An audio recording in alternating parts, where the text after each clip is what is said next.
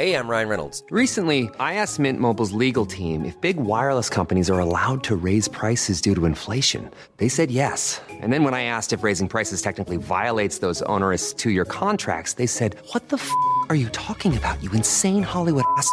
So to recap, we're cutting the price of Mint Unlimited from $30 a month to just $15 a month. Give it a try at mintmobile.com slash switch. $45 up front for three months plus taxes and fees. Promo rate for new customers for limited time. Unlimited more than 40 gigabytes per month. Slows. Full terms at mintmobile.com. Hola a todos y bienvenidos a un nuevo episodio del podcast de Hannah Fernández, A Guide to Live Well. Una guía práctica para vivir bien en la que encontrarás charlas con los mayores expertos en salud y bienestar físico, mental y emocional. La enfermedad cardiovascular es la principal causa de muerte en todo el planeta. Cada año mueren cerca de 18 millones de personas a causa de enfermedades cardíacas y cerebrovasculares, y se estima que la cifra ascenderá a 23 millones en el año 2030.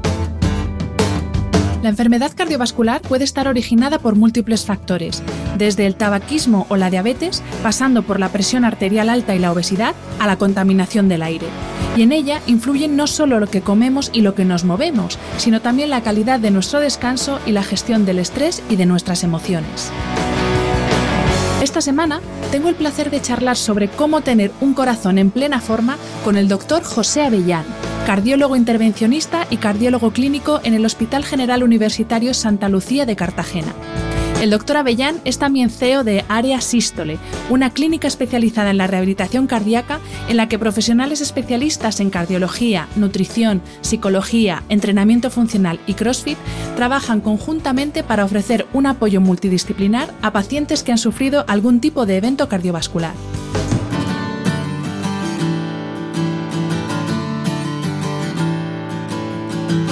Una semana más, quiero dar las gracias a la tienda online de productos saludables a granel Coro por ser mecenas de este podcast.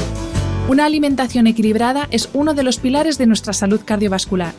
Y por eso en mi despensa nunca falta un buen surtido de frutos secos, cereales integrales y legumbres. Si aún no conoces todas las propuestas saludables de Coro para tus desayunos, almuerzos, cenas y snacks, te invito a que visites su página web www.coro-medioshop.es. Si te decides hacer un pedido, utiliza el código podcast HANA, todo seguido y en mayúsculas, para disfrutar de un 5% de descuento. Recuerda que haciendo tus compras en Coro no solo estás cuidando tu salud, también estás ayudando a la continuidad de este podcast.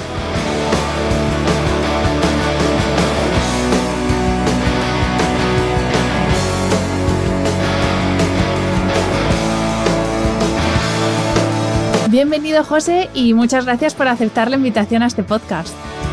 Nada, muchas gracias por, contar conmigo, yo encantado. Pues eh, antes de empezar con la entrevista, que la he estructurado un poco en, bloques, ¿no? De como de hábitos de, de, vida, que es un poco también como comunicas y como divulgas tú en redes sociales. Antes de empezar, te quería preguntar por qué es el corazón más allá de lo que sabemos todos, que nos enseñan en el cole, que es un músculo, que bombea la sangre, hasta ahí fenomenal. Pero te he escuchado que además es un órgano endocrino y paracrino. Y quería que nos explicaras qué significa esto y sobre todo qué implicaciones tiene este detalle en la salud integral del cuerpo. Sí, bueno, eso en realidad es, así, no, no es algo que lo, lo que haga muchísimo hincapié, pero lo cierto es que el, el corazón es un órgano compuesto principalmente por músculos y que tiene una función fundamental y es que forma parte del sistema cardiocirculatorio. Crea la circulación de la sangre, que es tan necesaria pues, para intercambiar nutrientes, eh, combustible, oxígeno y, sirve pues, de carretera como intercambio de hormonas donde, y es el modo en el que todos nuestros órganos y tejidos se comunican. Pero es que el corazón, además de eso, también es capaz de generar y de modificarse en función de los impulsos, tanto nerviosos como hormonales. Y el corazón también, eh, pues en las aurículas y en los ventrículos incluso, se generan sustancias que tienen repercusiones, por ejemplo, a nivel renal. Cuando el corazón está eh, demandando, oye, estoy sobrecargado de más, los riñones son capaces de crear, por ejemplo, más diuresis, pues eh, en base a una sustancia que se llama pues, péptidos natriuréticos, por ejemplo, te he un ejemplo. Pero vamos, la cantidad de sustancias que eh, tanto produce y, recibe y escucha el corazón son eh, pues decenas y, cientos seguramente. Entonces el corazón cumple una función tanto de bomba como es un eslabón dentro de esta cadena metabólica que al fin y al cabo pues somos cada uno de nosotros. El primer bloque que quiero abordar es el de el hábito por uno de los hábitos eh, de, vida, de estilo de vida por excelencia, que es el de la nutrición. Y aquí lo que te voy a plantear es eh, como bullet points o como falsos mitos incluso, eh, para que de una vez por todas nos resuelvas dudas como podemos comer huevo, no podemos comer huevo y este tipo de cosas. Entonces, quiero empezar con uno que ahora como que se habla menos de él, pero hubo unos años que era, hay un bombardeo constante de reducir el consumo de sal. Pero claro, la sal tiene nutrientes que son esenciales para el correcto funcionamiento del organismo. Entonces, ¿cuál es un consumo adecuado de sal para no pasarnos y tampoco quedarnos cortos? El problema que, nos ha venido con la sal o el asunto y por qué importó tanto es porque tenemos mucha evidencia que un consumo elevado de sal eleva la presión arterial y esta pues es un factor de riesgo para sufrir eh, eventos cardiovasculares, incluso de mortalidad. Entonces, eh, teniendo en cuenta que parte de nuestra problemática en la alimentación actual es un consumo excesivo de sal, pues se hizo mucho hincapié en reducir la sal, lo cual es algo bueno, es beneficioso no pasarnos de sal.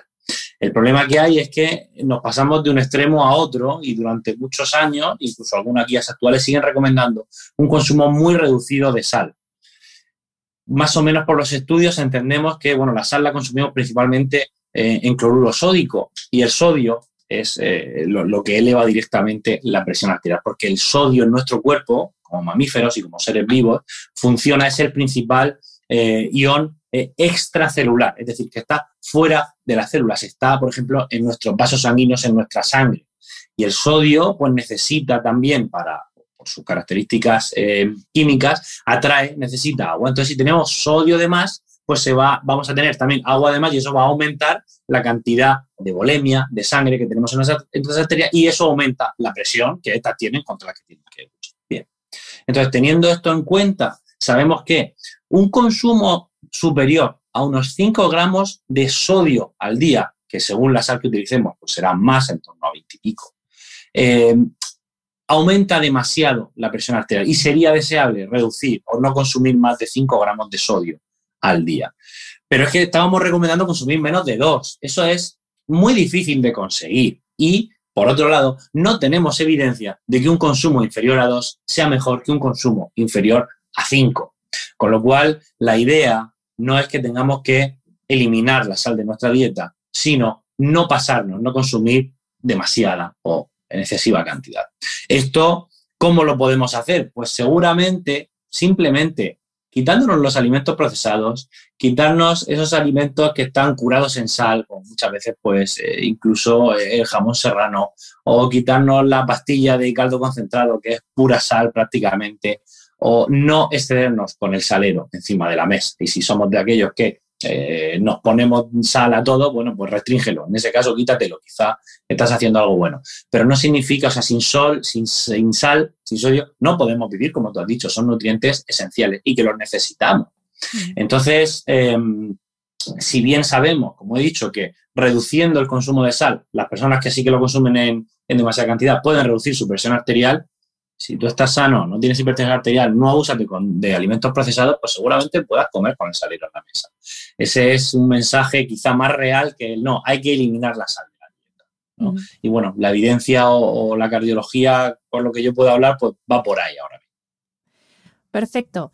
Eh, bueno, siguiente tema que este, claro, este nos daría para un episodio o varios episodios solos, pero bueno.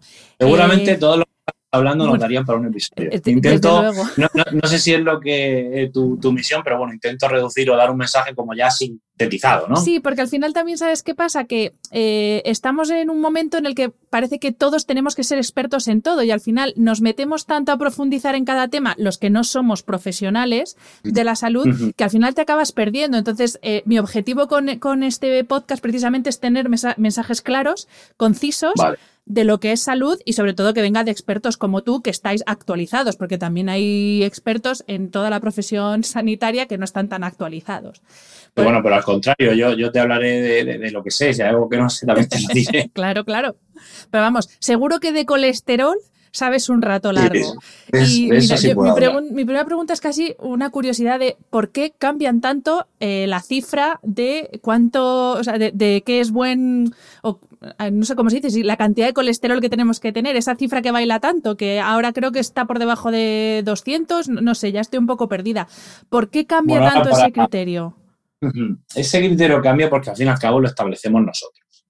Y, cuando nosotros tenemos que decir qué es colesterol elevado, qué es presión arterial elevada, piensa que, no tenemos nada a lo que fiarnos. Lo único que, que empezamos a ver eh, son estudios de cohortes en los cuales pues empezamos a apreciar que cuanto más nivel de LDL o de eh, tensión arterial, porque en este caso las dos son variables continuas, que además funcionan con una distribución de, eh, ay, no me acuerdo la palabra médica, pero vamos, una distribución de una distribución normal en la población, podemos que cuanto más elevado está, peor es el pronóstico, más mortalidad y más eventos cardiovasculares. Esto funciona para el colesterol, LDL, y para eh, la presión arterial, por ejemplo, entre, entre otros, y también para la glucosa. Entonces, tenemos que establecer un umbral. ¿Por qué? Pues porque eh, los umbrales nos facilitan mucho la vida eh, de, la medicina. Podemos saber a partir de cuándo podemos actuar y nos permiten dar unas directrices. Pero efectivamente, si somos realistas, eh, pues deberíamos de saber que no hay un nivel, o sea, no pase, si, si, si el nivel para tener un LDL elevado después de un infarto es más de 70 o más de 50 en algunas guías, si tú tienes 71 no significa que estés mucho más sano que el que tiene eh, 69. Seguramente tu riesgo es igual. Pero bueno, tenemos que establecer un límite pues, para guiarnos, pero siempre teniendo en cuenta la realidad. Entonces, los límites cambian pues, porque a lo largo de los años eh, vamos apreciando que eh, efectivamente con un nivel X también hay más riesgo cardiovascular. Y si bien en un primer momento, al principio, pues 250 de colesterol total nos parecía un buen límite, ahora 200 quizá pues a los expertos les parece mejor. Yo con el colesterol tengo eh, muchos eh, concerns, por así decirlo. Eh, hay, eh, yo tengo clarísimo, y la evidencia es así, que a más nivel de colesterol LDL, peor pronóstico cardiovascular, pero también tengo muy claro que el poder de, o el riesgo añadido de ese colesterol no tiene por qué ser muy elevado, de hecho, en líneas generales o mayoritariamente no lo es, y también hay otros indicadores del colesterol que son tan importantes como el nivel. O eso pienso yo. Y pienso yo no porque haya una evidencia tan fuerte, sino porque tiene mucho sentido fisiológico ¿eh? Eh, pensar eso. Y poco a poco yo creo que toda la evidencia que va saliendo pues va apuntando en esa dirección.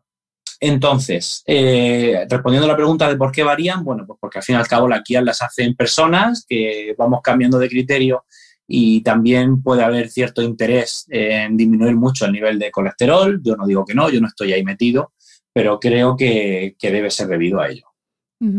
Y a propósito de todos los productos que proliferan en el supermercado y también eh, con un marketing alucinante en todos los medios de comunicación que prometen reducir los niveles de colesterol malo en sangre, ¿es verdad?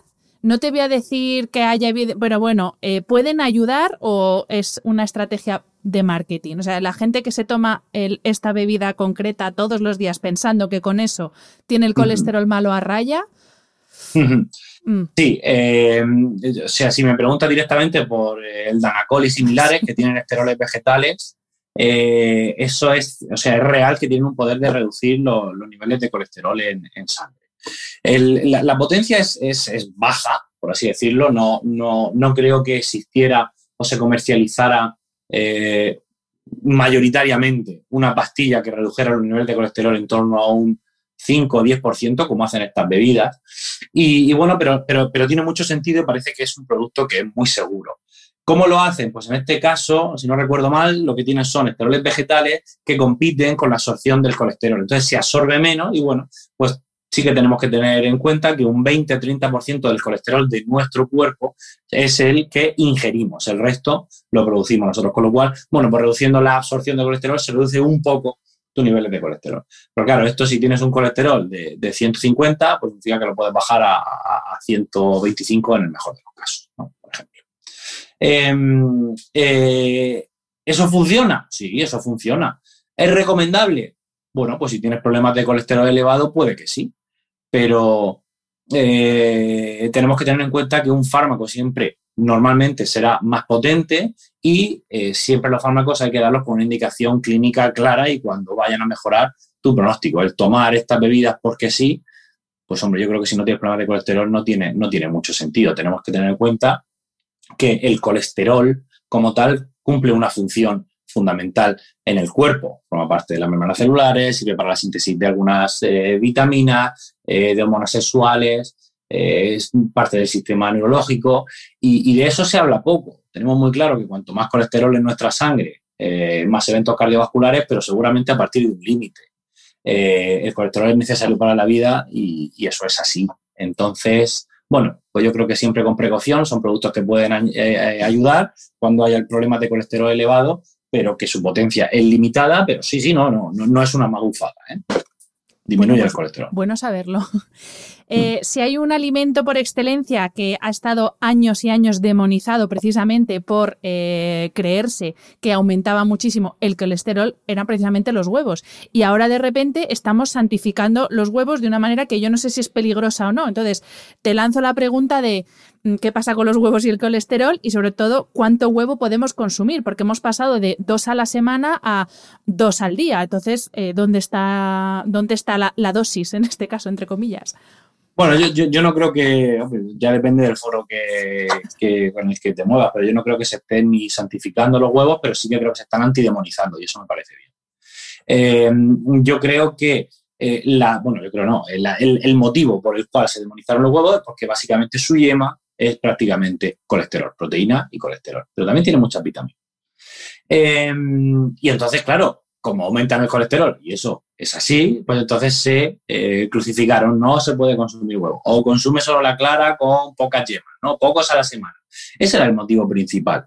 Y efectivamente, cuando tú comparas eh, los huevos con eh, la lechuga, aumentan más el colesterol que la lechuga, es obvio.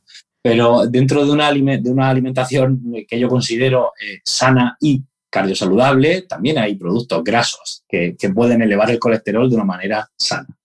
¿Qué es lo que tenemos o cuál es mi conclusión cuando me he revisado, y lo hice hace poco, la evidencia que hay con los huevos? Porque obviamente cuando los comparas con comida procesada, con comida eh, de mala calidad, salen muy bien parados y entonces parece que los huevos son eh, el santo grial.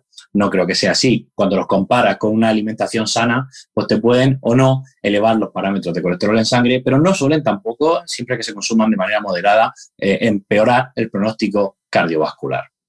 Lo que yo opino es que un consumo moderado de huevos, sobre todo si estos son, que es lo que intento yo cuando voy al súper comprarlos, que empiecen por 0 o 1, son un poco más caros, pero si te lo puedes permitir, creo que es por tu salud, porque son los que están criados con eh, gallinas en el suelo, que corretean, e incluso con alimentación natural, pues creo que un consumo moderado de huevos, que puede ser pues, para una persona normal o, de uno o dos al día, no tiene por qué elevar el riesgo cardiovascular. Yo todos los días no me como dos huevos, pero a lo mejor luego tengo algún día que me como cinco, por lo que sea, porque me viene bien en la comida, porque desayuno eh, tortitas, que las hago con huevo, por lo que sea. Y creo que está dentro de un patrón normal. Y la evidencia, pues apunta a ello. Otro de los alimentos también vinculado a, colesterol y en este caso también según donde mires eh, hay defensores eh, acérrimos o enemigos acérrimos es la carne roja. Eh, ya te digo, eh, hay mucha gente que dice que es mal, ya no la carne roja en sí, sino la procedencia de la carne roja. Pero también me gustaría saber desde el punto de vista de riesgo cardiovascular cómo afecta un consumo moderado, porque yo siempre hablo de consumos moderados. Claro, entiendo que tomarse un entrecot de, de 400 gramos en la comida y en la cena no es bueno para nadie, pero...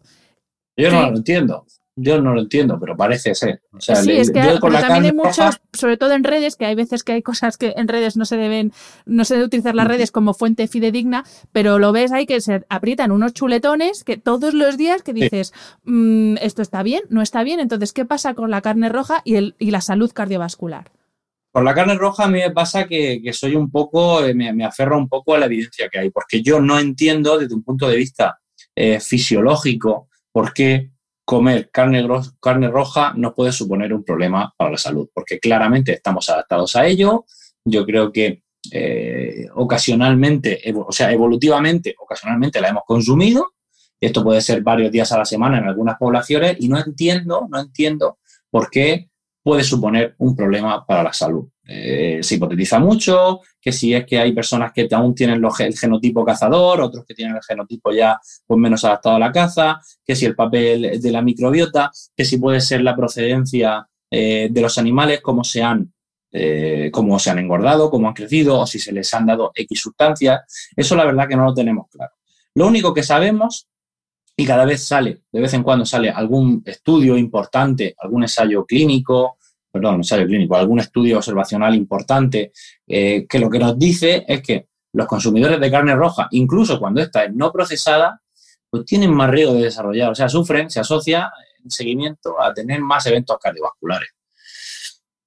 ¿Cuál es el peso de ese evento? Pues mira, el último estudio que me miré hace poco, estudio medio reciente, con 43.000 individuos a lo largo de 30 años, tenían 50 eventos más que, eh, bueno, había en la, en la corte que consumía un, eh, una dosis de carne roja al día, no procesada, por cierto, tenía un evento más, perdón, 53 eventos más a lo largo de 30 años. ¿Eso cuánto es? Pues 1,4 eventos al año en una población de 40.000 individuos.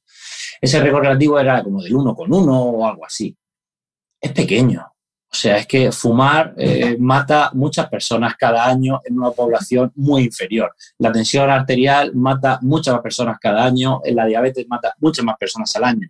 Entonces, ¿hasta qué punto o cuál es mi conclusión? Pues yo creo que a falta de estudios que evalúen de verdad eh, la procedencia de la carne, cómo hemos engordado al animal, eh, qué ha comido ese animal o si ha tomado X sustancias para su engorde, a falta de esos estudios, que además no creo que vayan a salir muy pronto y vayamos a tener una conclusión clara dentro de poco, pues tiene sentido pensar que la carne natural de pasto, cuando se consuma de forma moderada, pues no debe de ser muy dañina y evitar pues todo lo que es la carne procesada, que esa claramente se asocia a eventos cardiovasculares y a cáncer, y bueno, pues evitar consumir la no procesada pues muchos días a la semana. Esa es mi conclusión, es lo que yo pienso, pero no tengo la verdad, es mi opinión la verdad.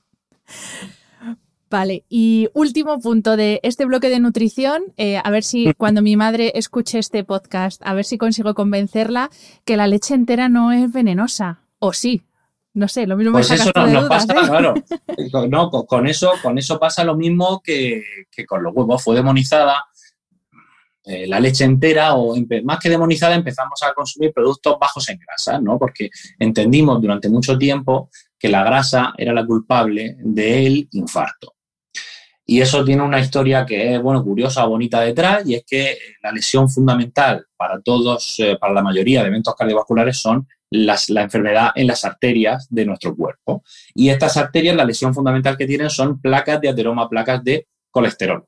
Em, entonces tiene sentido pensar que, que el colesterol, que la grasa que ingerimos es la culpable de las placas de ateroma me ahorro muchos años de investigación, cada vez tenemos más claro que no es la grasa que comemos, sino que la grasa la hace nuestro cuerpo debido a otros factores como pues, una, resistencia a la insulina, una inflamación crónica de bajo grado, translocación bacteriana, alteraciones de la microbiota. Todo esto daña las arterias y nuestro cuerpo reacciona reparándolas. Y en la reparación, si tenemos un colesterol enfermo y elevado, pues se forman placas de colesterol. Pero las grasas son necesarias. Y además tienen muchas funciones fundamentales en el cuerpo y entre ellas está la saciedad. Si comemos, si ingerimos todo el rato o todos los días leche eh, desnatada, pues vamos a tener, por ejemplo, hambre antes que la leche entera. Y si la leche no es solo eh, agua, hidratos de carbono y un poco de proteínas y, y, la grasa de la leche, la desnatada ya no tiene, pero sino que tiene también vitaminas y minerales. Y sabemos que para la, mejor, la absorción óptima de, de, estas vitaminas minerales, pues la grasa que tiene la propia leche es la que permite esa absorción, porque forma unas vacuolas y nuestro cuerpo las interioriza. Por eso la leche de nuestras madres no es desnatada ni tiene que pasar ningún proceso. La leche, si seguimos tomando la de mayores, pues tiene que ser leche, como la ha hecho la naturaleza, que es el laboratorio bioquímico más sabio del que disponemos. Pues mamá, ya has oído al doctor. Leche entera. Hemos mencionado ya eh, unas cuantas veces eh, eh, infarto, evento cardiovascular y una de las cosas que más me sorprendió cuando descubrí tu trabajo a través de redes sociales es que tú precisamente trabajas con pacientes que han sufrido un evento cardiovascular y una de las cosas, y aquí aprovecho para entrar en el siguiente bloque, es el del ejercicio, una de las herramientas que tú utilizas para la recuperación de estos pacientes precisamente es el ejercicio, cuando también un poco toda la vida hemos visto que tras un infarto, oye, eh, no te alteres mucho, tómate la pastillita, tú todo el rato tranquilito y eso, y moverte lo justo. Entonces, eh, ¿de qué forma ayuda el ejercicio, además un ejercicio intenso que hacéis con, con vuestros pacientes, a la recuperación de estos pacientes? Sí, el, yo de hecho en mi día a día me, dedico a, arreglar los, desaguisados de, llevar un mal estilo de vida. Eh, y además me, flipa mi trabajo. Lo que pasa que hace que a la vez me sensibilice con tanto desastre que veo de gente joven ingresando todos los días con las arterias hechas un Cristo y, se me parte el alma ver que lo hemos normalizado. tanto eh, el, paciente y la familia como el sistema sanitario, médicos, enfermeros y, auxiliares y de todo. Eso a mí me, parte el alma y por eso pues, también me lancé un poco a, divulgar. Y, bueno, pues también la ciencia va avanzando y vamos descubriendo o dándonos cuenta que la clásica recomendación de reposo y vida tranquila después de tener un, evento cardiovascular, pues no tiene mucho sentido.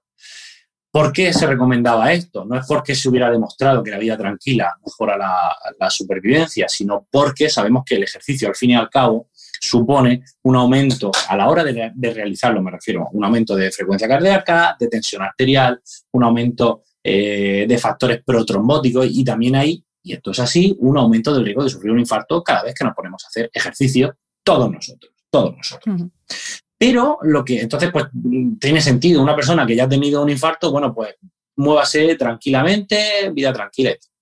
Poco a poco la evidencia que teníamos era lo contrario, la gente que se movía algo se moría menos. Entonces se empezó a recomendar el, ya estamos hablando, lo primero podía ser en la mitad del siglo XX y a finales del siglo XX pues se recomendaba el ejercicio aeróbico, que era el que menos aumenta de manera aguda la presión arterial, e incluso la frecuencia cardíaca y menos supone una agresión al cuerpo.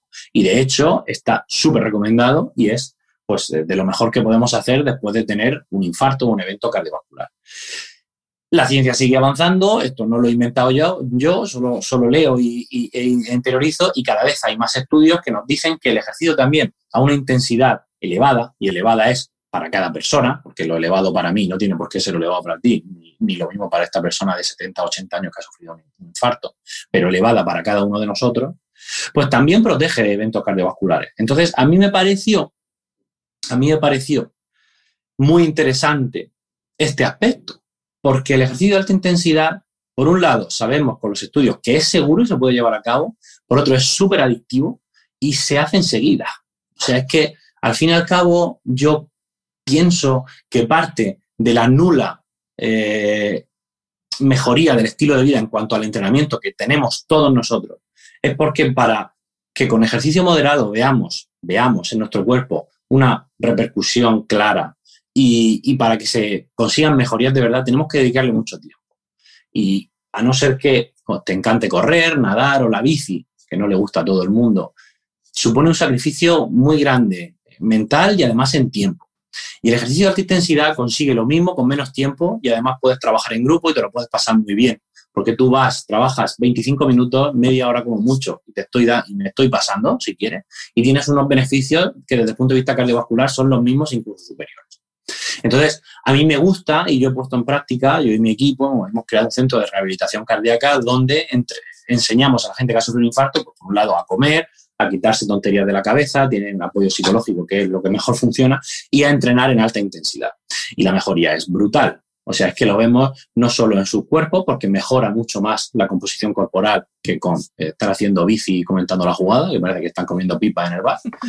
Y, además, y además, es que se lo pasan muy bien.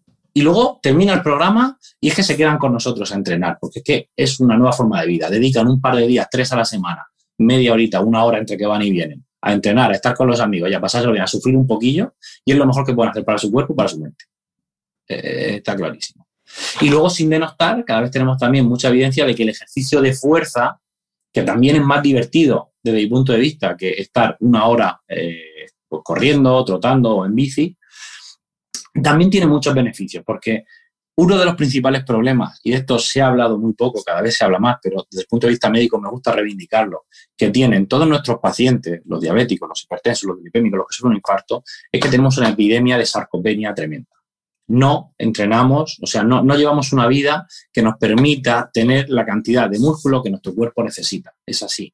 Entonces, el ejercicio de fuerza, que también es divertido, porque es hacer unas cuantas series de levantar peso que duran apenas unos segundos cada una, al fin y al cabo eso es ir al gimnasio, también tiene muchos beneficios cardiovasculares. Mejora tu masa muscular, te ayuda a adelgazar más seguramente que, hacer todos los días eh, algo de, ejercicio aeróbico y, bueno, y, es beneficioso cardiovascular. Entonces, pues allí lo que intentamos hacer es una mezcla entre, entre alta intensidad y ejercicio de fuerza justamente la siguiente pregunta era sobre una cosa que tú repites hasta la saciedad, que es que hay que levantar hierros, no solamente personas que han tenido un evento cardiovascular, sino todos. Y hablando de mm. sarcopenia, sí que te quería pedir que eh, nos expliques qué riesgos tiene eh, para una persona sana que no ha tenido un evento cardiovascular, eh, pero qué riesgos tiene eh, la, sarcopenia, porque es algo que yo creo que aunque se empieza a hablar cada vez más, pero no somos del todo conscientes y sobre todo de que a partir mm. de cierta edad, em, y yo lo estoy notando, eh, que voy a cumplir 40 y cada vez cuesta más hacer músculo y cada vez cuando uno para se pierde más rápido ese músculo. Entonces, claro, si pensamos que el, el corazón es un órgano compuesto por músculo, ¿cómo afecta la sarcopenia a nuestra debilidad? ¿Implica tener más más riesgo de tener un evento cardiovascular en el futuro, por ejemplo? Sí, la sarcopenia desde, eh, o sea, desde hace mucho tiempo éramos conscientes de que las personas mayores que tienen, una, que son frágiles, que tienen pues una puntuación en la escala de fragilidad alta, son los que peor pronóstico tienen. a una edad avanzada, la fragilidad y la sarcopenia es un factor de mal pronóstico ominoso. El, el abuelo que no tiene músculo morirá pronto eso es así. Y cuando nosotros vamos, nos planteamos pues intervenir a alguien, operar a alguien, de lo que sea, si es mayor, siempre le pasamos escalas de fragilidad, porque si es muy frágil, eh, seguramente no salga, no supere ni la operación, entonces no se puede operar. El que sobrevive es el anciano que aún está fuerte. Pero también tenemos eh, estudios de cohortes observacionales que han conseguido relacionar hasta la fuerza de agarre o, la fuerza, eh, lo, lo, grande que sea relativamente tu, eh, un basto de tu cuádriceps con la supervivencia a los muchos años. Entonces sabemos que desde la adolescencia estar fuerte protege de la muerte, de la muerte prematura y también de eventos cardiovasculares. Em, el corazón es un músculo y, también se puede poner más o menos fuerte, pero eso es otro tema. Lo que hablamos es que una buena cantidad de masa muscular eh, en tu composición corporal es beneficioso desde el punto de vista cardiovascular.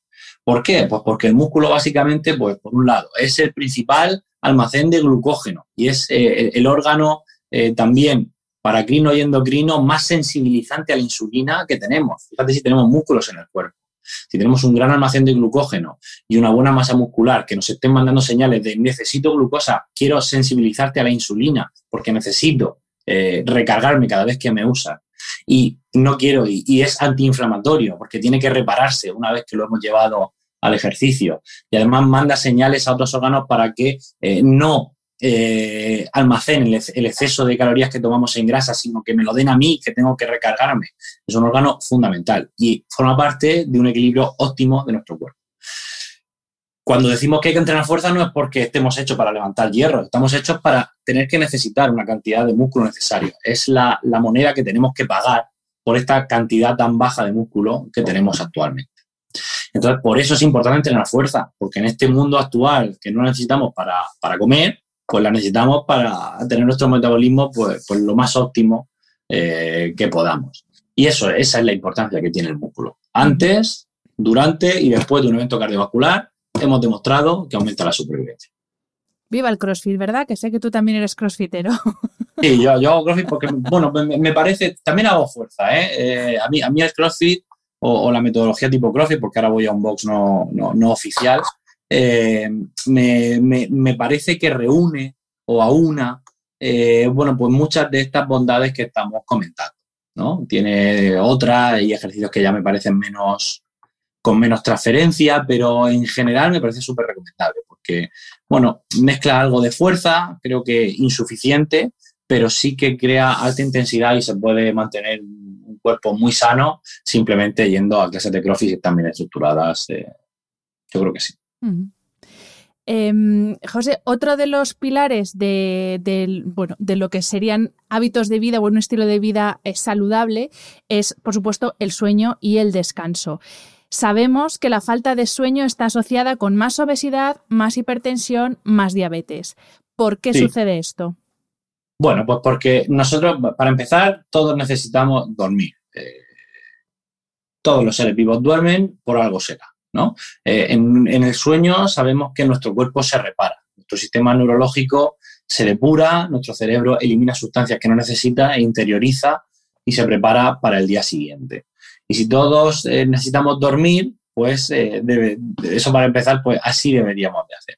¿Qué es lo que pasa? Pues que la vida actual, como tantas otras cosas, pues tiene como repercusión que nos deja, nos estresa mucho y nos deja dormir poco. Sabemos que las personas que clásicamente o durante su vida han dormido menos horas, pues también mueren antes, ¿no?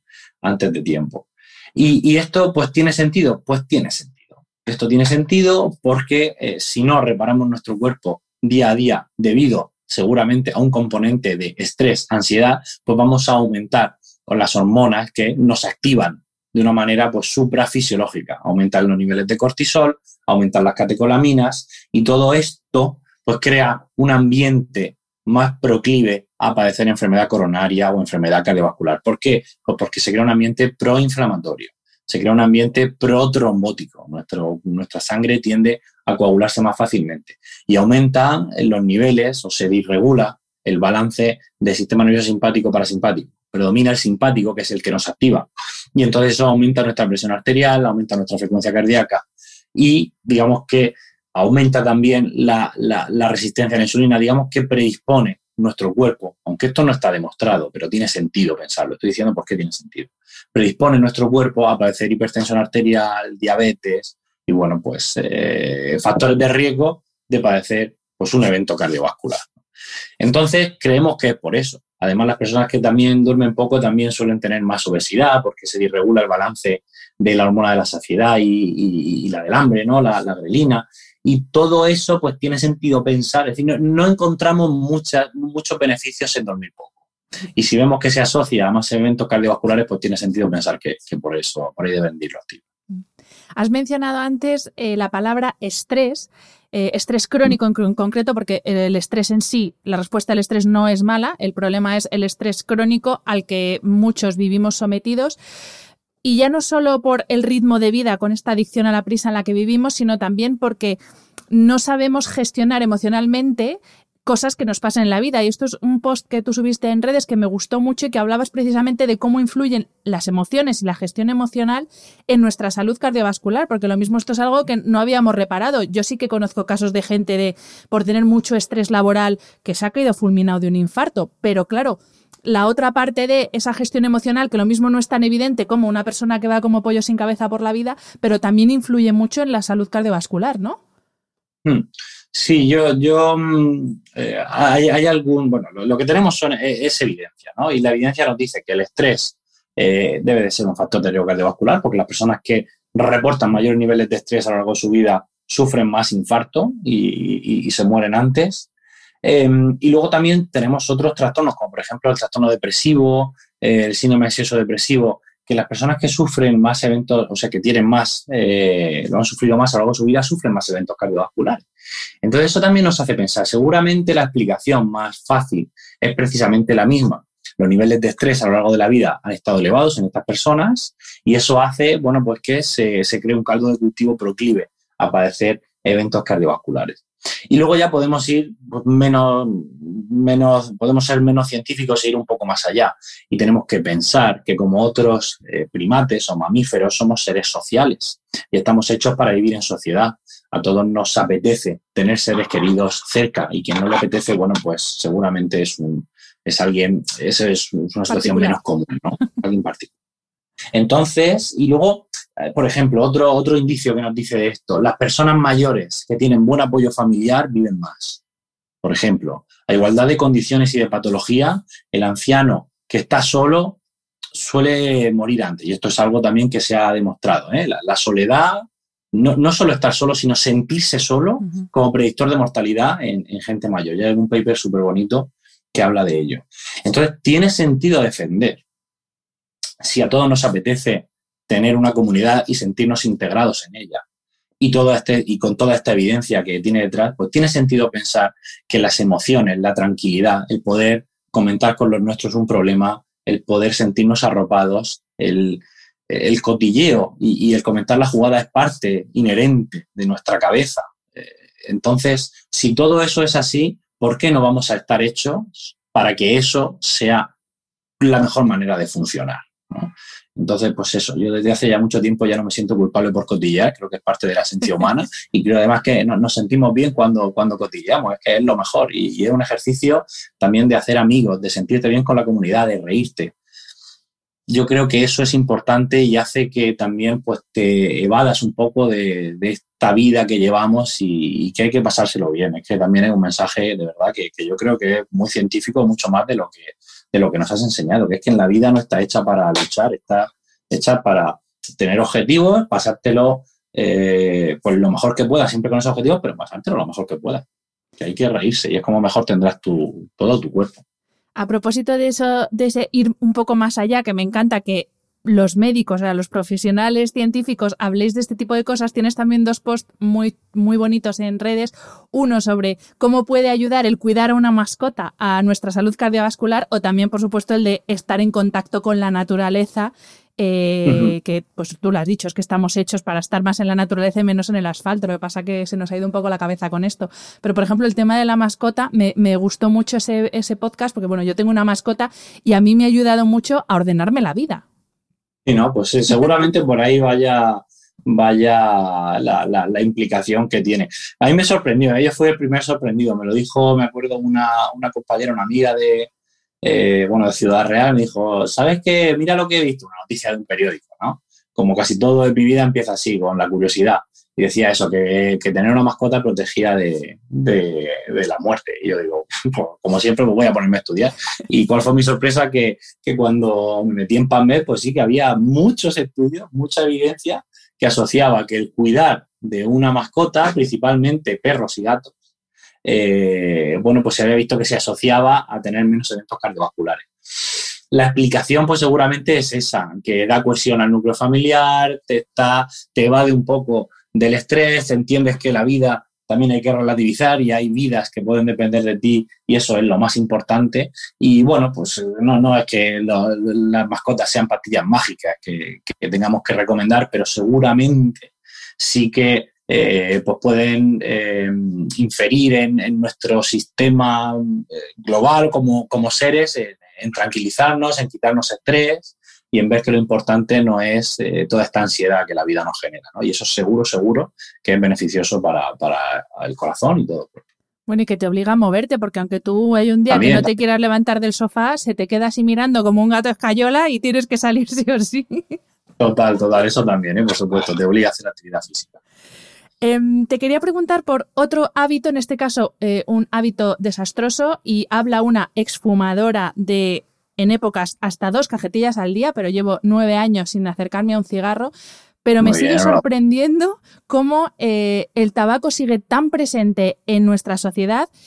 Eh, incluso hace poco la discusión era si con el tema de la desescalada, si se tenía que dejar o no fumar en las terrazas. Digo, pero madre del amor hermoso, si es que, no sé, o sea, no se tendría que dejar fumar. Me imagino que a ti también te llevarán los demonios con el tema del tabaco, ¿no? Es brutal, porque la mayoría de mis pacientes pues fuman y, es algo que, que no entiendo realmente cómo está tan, tan aceptado. Es que no, no te aporta nada positivo. y sobre todo que los jóvenes... Siguen sigue siendo todavía como eres el guay, lo que hace 30 años pasaba, pues sigue siendo ahora el guay si fumas. Y, y te lo leí a ti que es la principal causa de enfermedad cardíaca en gente joven, el tabaquismo. Sí, Oh, sin duda, sin duda. Sí, digamos, yo soy el mayor de, cinco hermanos y mis hermanos pequeños fuman. Yo flipo. Realmente es lo que, es lo que se sigue llevando y, es así. El tabaco no aporta nada bueno. Es que hasta es caro. No, no, lo entiendo. Pero, pero bueno, bueno, desde el punto de vista como cardiólogo, que te puedo decir? Bueno, pues que eh, al fumar tabaco inhalamos muchísimas sustancias, la nicotina es la más famosa, pero también están los radicales libres, el monóxido de carbono, eh, compuestos aromatizados, y todos, todos, todos, pues se han visto que tienen repercusiones desde el punto de vista cardiovascular. Yo, mira, precisamente esta semana hemos publicado, soy autor de una revisión de, de, la repercusión del tabaco en, la salud cardiovascular, lo tengo que poner en, mis redes sociales. Y, ahí hablamos de incluso de alternativas, es decir, yo, eh, el abandono del tabaco debe de ser siempre el, primer eh, objetivo en cualquier persona que, en cualquier persona, si fuma, porque va a aumentar su riesgo de sufrir un evento cardiovascular. Como digo, en nuestros pacientes jóvenes, raro es el joven que se infarta y no fuma, así de claro, y si no fuma es por consumo de otras sustancias y es que en gente mayor también se sigue viendo. Entonces, eh, provoca tanta enfermedad cardiovascular que no entendemos cómo alguien eh, pues puede, eh, en su sano juicio, querer o seguir fumando. Y, luego, si no puedes dejar de fumar, que siempre hay, hay alternativas, famosos parches de, nicotina, sustitutivos de nicotina, ahora hay pastillas que financia el Sistema Nacional de Salud para ayudar a dejar de fumar y que tienen su utilidad. Y luego incluso, eh, esto no, lo recomendaré nunca, pero entre fumar o, vapear, pues si tú estás dejándolo, pues a lo mejor pasa por el, por, el, por el cigarrillo electrónico sin nicotina y luego ya lo dejas, no sé, algo así. Pero desde luego es un problema gravísimo, gravísimo. Y, estoy seguro que en gente joven es el principal gasto sanitario que todos nosotros pagamos ¿eh? en nuestro día a día. Y igual que todos tenemos en la cabeza lo que la pinta que tienen unos pulmones eh, de un fumador, pues ahí se ven negros como arrugados, a nuestro corazón, ¿qué le pasa? ¿También se arruga, pierde firmeza? ¿Qué, le pasa a nuestro mm. corazón? Principalmente la, repercusión principal que tiene el tabaco en, el sistema cardiovascular es que es pro eh, crear placas de ateroma. Mira, la nicotina, que es una sustancia que es la, que crea la adicción, aumenta los niveles de eh, actividad simpática del cuerpo y entonces hace que nuestro corazón eh, aumente su, frecuencia cardíaca y también un poco la fuerza de contracción. Entonces eso le exige un mayor aporte de oxígeno. Por otro lado, el monóxido de carbono, que también lo inhalamos, lo que hace es que impide que nuestra hemoglobina, que es una proteína, un compuesto que tenemos en nuestro cuerpo, que es la encargada de liberar y transportar el oxígeno pues hace que la hemoglobina tenga menos afinidad por el oxígeno porque se une también al monóxido de carbono. Y por eso todos los fumadores suelen tener una hemoglobina elevada, porque nuestro cuerpo reacciona diciendo, mm, esto no me está funcionando, voy a hacer más. Y luego, por otro lado, los radicales libres directamente dañan la pared de nuestras arterias, entre ellas las arterias coronarias, las arterias de nuestro corazón. Entonces, es un compuesto que, que, que se muerde la cola el solo, lo que es el tabaco, porque la nicotina le exige más al corazón, el monóxido de carbono hace que se oxigene menos y los radicales libres hace que no se, no se nutra suficientemente bien el corazón porque creamos placas de ateroma que obstruyen la luz de las arterias, con lo cual es un caldo de cultivo el corazón, él solo por el efecto del tabaco, se exige más y se impide nutrirse adecuadamente. Todo el tabaco genera que el corazón pues llegue a un límite y se creen problemas como el infarto, las anginas y bueno, pues los eventos cardiovasculares de los que uno de cada tres españoles, pues españoles y ciudadanos del mundo en vías, en, en países de moderados ingresos y altos ingresos mueren. Pues nada, espero que esto sirva para los fumadores que nos estén escuchando, que yo lo hago con todo el cariño, pero eh, soy de la Liga Antitabaco total, porque además yo soy un ejemplo de que se puede dejar, yo lo dejé de, un día para otro, con parches, eso sí, me ayudaron los parches y, no sé, es que como no lo entiendo, soy un poco radical en esto. Dicen que los exfumadores somos los más radicales con el, tema del tabaco, pero bueno, espero que esto ayude a la gente que nos está escuchando a, pensárselo y, a dejar de fumar, ¿verdad? Es que, pues eso, es parece mentira. Claro. Pues, eh, José, mi última pregunta es específica sobre eh, la salud cardiovascular de la mujer, porque sí que es verdad que lo que sabemos es que las mujeres suelen tener menos eventos cardíacos que los hombres hasta que llegamos a la menopausia y creo que aquí las cifras no sé si se invierten o por lo menos se igualan por todo el desajuste o, sí, bueno, el desajuste hormonal que se produce con la menopausia. ¿Nos lo puedes explicar? Sí, bueno, lo que ocurre es que la mujer eh, estos son como siempre, cosas que existen y nosotros intentamos ponerle orden, intentamos poner niveles, umbrales y dar directrices. Pues lo que ocurre es que nos dimos cuenta que los eventos cardiovasculares hasta una mediana edad, hasta los 50, 55, eran mucho mayores en los hombres. Cuando empezamos a investigar, pues esto que estaba pasando, porque había esta epidemia de que todo el mundo se moría de infarto. Eh, y nos dimos cuenta que a partir de la menopausia, la mujer empezaba a aumentar su riesgo, su riesgo de sufrir eventos cardiovasculares, incluso en algunos estudios llegó a superar al del hombre. Entonces, bueno, la explicación más fácil es que los estrógenos que tienen elevadas las mujeres hasta que llega la menopausia protegen de enfermedad cardiovascular. Se empezó a estudiar en laboratorio, bueno, ya sabíamos algo, y efectivamente los estrógenos son sustancias que también tienen su repercusión a nivel eh, metabólica y disminuyen la presión arterial, disminuyen la frecuencia cardíaca, aumentan la sensibilidad a la insulina, mejoran el perfil lipídico y por eso las mujeres estaban más controladas y tenían menos eventos hasta la menopausia. Para luego, cuando pierden eh, pues el periodo, eh, los niveles de estrógeno caen y de repente, bueno, pues parece que el riesgo a partir de entonces se iguala. Entonces, pues se dijo, no, la mujer está protegida hasta la menopausia. Bueno, en realidad eso es un mensaje muy simplista muy simplista, porque la mujer no está protegida. El tabaco le sigue haciendo el mismo daño, esté antes, o sea, haya perdido o no eh, los periodos. Eh, el bajo porcentaje de, masa muscular que trabajamos a lo largo de la vida es un protector para toda la vida de sufrir eventos cardiovasculares. Esto no, nos va cambiando. y luego, además, la mujer clásicamente pues tenía un estatus social o en la familia muy distinto al que tiene hoy en día y la mujer pues no hacía ejercicio, era la cuidadora de, dar de comer y crecer a, toda la familia, a los niños y se preocupaba poco por su salud, ¿no? Entonces pues si encima decíamos que estaba protegida, pues eso hizo pues, que ahora tengamos una epidemia brutal de no solo enfermedad cardiovascular, sino también, por ejemplo, osteoporosis en, la mujer mayor que no ha trabajado a lo largo de su vida y es precisamente por eso. No es que no haya tomado leche, es que no ha hecho ejercicio a lo largo de su vida. Entonces, si bien es cierto que los estrógenos protegen a la mujer hasta eh, o durante su producción, durante su vida fértil, no nos podemos quedar en eso. Eh, lo que tenemos que, el mensaje que tenemos que dar es, joder, aprovechate que aún, aún estás protegida, trabaja por tu salud, crea hábitos de vida adecuados, lleva una buena alimentación, entrena y crea esa costumbre eh, de, tener un entrenamiento regular que te va a mejorar, que te va a servir para el resto de tu vida, porque sabemos que las mujeres que llevan un buen estilo de vida, igual que los hombres, bueno, pues tienen menos eventos cardiovasculares a lo largo de toda su vida. Entonces, ese, ese, para mí, el mensaje que yo tengo que dar eh, a día de hoy cuando me preguntan por eh, las hormonas y la mujer. Luego llegan otros, de, otros debates más difíciles y más eh, controvertidos, como la eh, suplementación de terapia hormonal sustitutiva en la mujer. Se ha demostrado beneficio, pero también algún perjuicio con algunas sustancias eh. Ahora mismo solo se recomienda cuando, es, cuando la mujer está muy sintomática. Si hay algo que ha demostrado mejorar la sintomatología asociada a la menopausia, también ha sido el ejercicio yo creo que el mensaje principal es que el estilo de vida es una asignatura pendiente, un estilo de vida óptimo en, nuestra sociedad actual y yo creo que deberíamos de trabajar más en ello y a partir de entonces ver si, hay algo anexo o extraño que podemos hacer para, por, ejemplo, aliviar los síntomas de, la menopausia.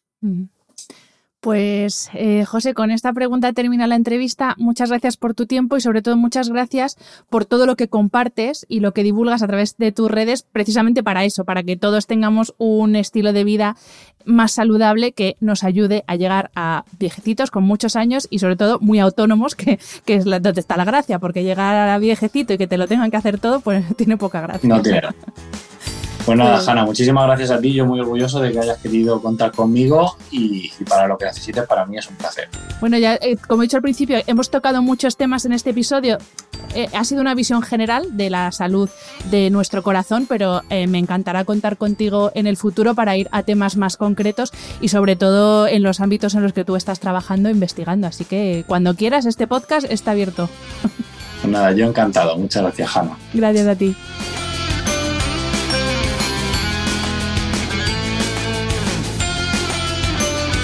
Espero que hayas disfrutado del episodio. Me ayuda mucho conocer tu opinión y tus sugerencias para este programa. Si quieres escribirme, puedes hacerlo a través de mi página web hanafernandez.es, donde encontrarás las notas sobre cada episodio y recursos adicionales. Y también puedes hacerlo en mi cuenta de Instagram hanafr. Mil gracias por estar al otro lado. Nos escuchamos en el próximo episodio.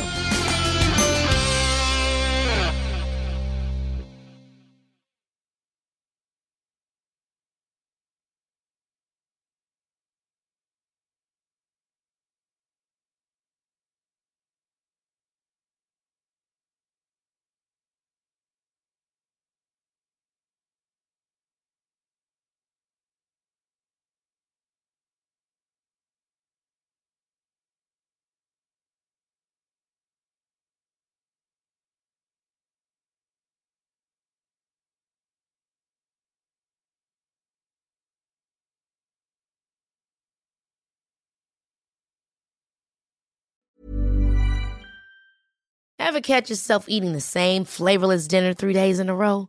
Dreaming of something better? Well, HelloFresh is your guilt-free dream come true, baby. It's me, Kiki Palmer. Let's wake up those taste buds with hot, juicy pecan-crusted chicken or garlic butter shrimp scampi. Mm. Hello Fresh. Stop dreaming of all the delicious possibilities and dig in at HelloFresh.com. Let's get this dinner party started.